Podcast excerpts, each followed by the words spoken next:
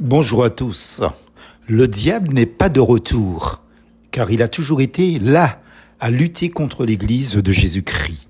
Le texte que je vous conseille de lire pour euh, cette méditation se trouve dans Apocalypse, tout le chapitre 2 et chapitre 3. L'aspect prophétique de ces deux chapitres du livre présente les choses qui sont Apocalypse 1, verset 19. C'est-à-dire la vie de l'Église sur la terre, cible de Satan le diable depuis la Pentecôte jusqu'à son enlèvement avant la grande tribulation. Donc Satan n'est pas de retour, mais a toujours été là, contrairement à ce qui est dit dans la vidéo. Dieu merci, le mot d'ordre des soldats fidèles du Seigneur Jésus-Christ est Amen. Viens Seigneur Jésus. Apocalypse chapitre 22 verset 20. Première chose, l'église d'Éphèse.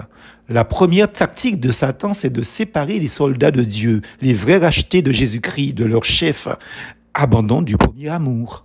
Deuxième église, l'église de Smyrne. Ici, il y a changement de manœuvre.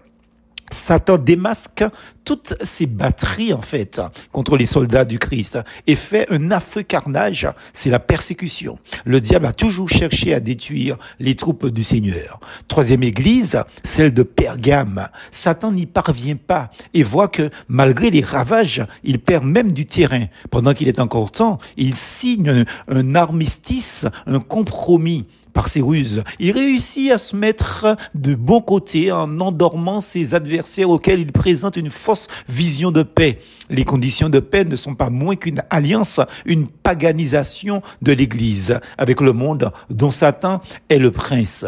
Quatrième Église qui est celle de Thyatire. La pseudo-paix est en fait, il prêche le désarmement. Peu à peu, les combattants déposent l'épée et délaissent l'épée de l'esprit, l'épée qu'est la parole de Dieu.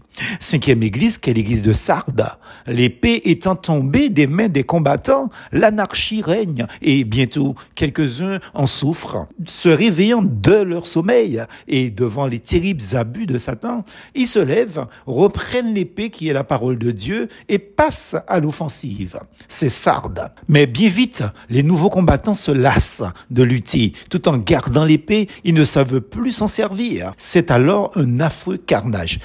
Il entend de toutes parts et le champ de bataille se couvre de morts et de mourants. Apocalypse 3, versets 1 et 2. Sixième église de Philadelphie.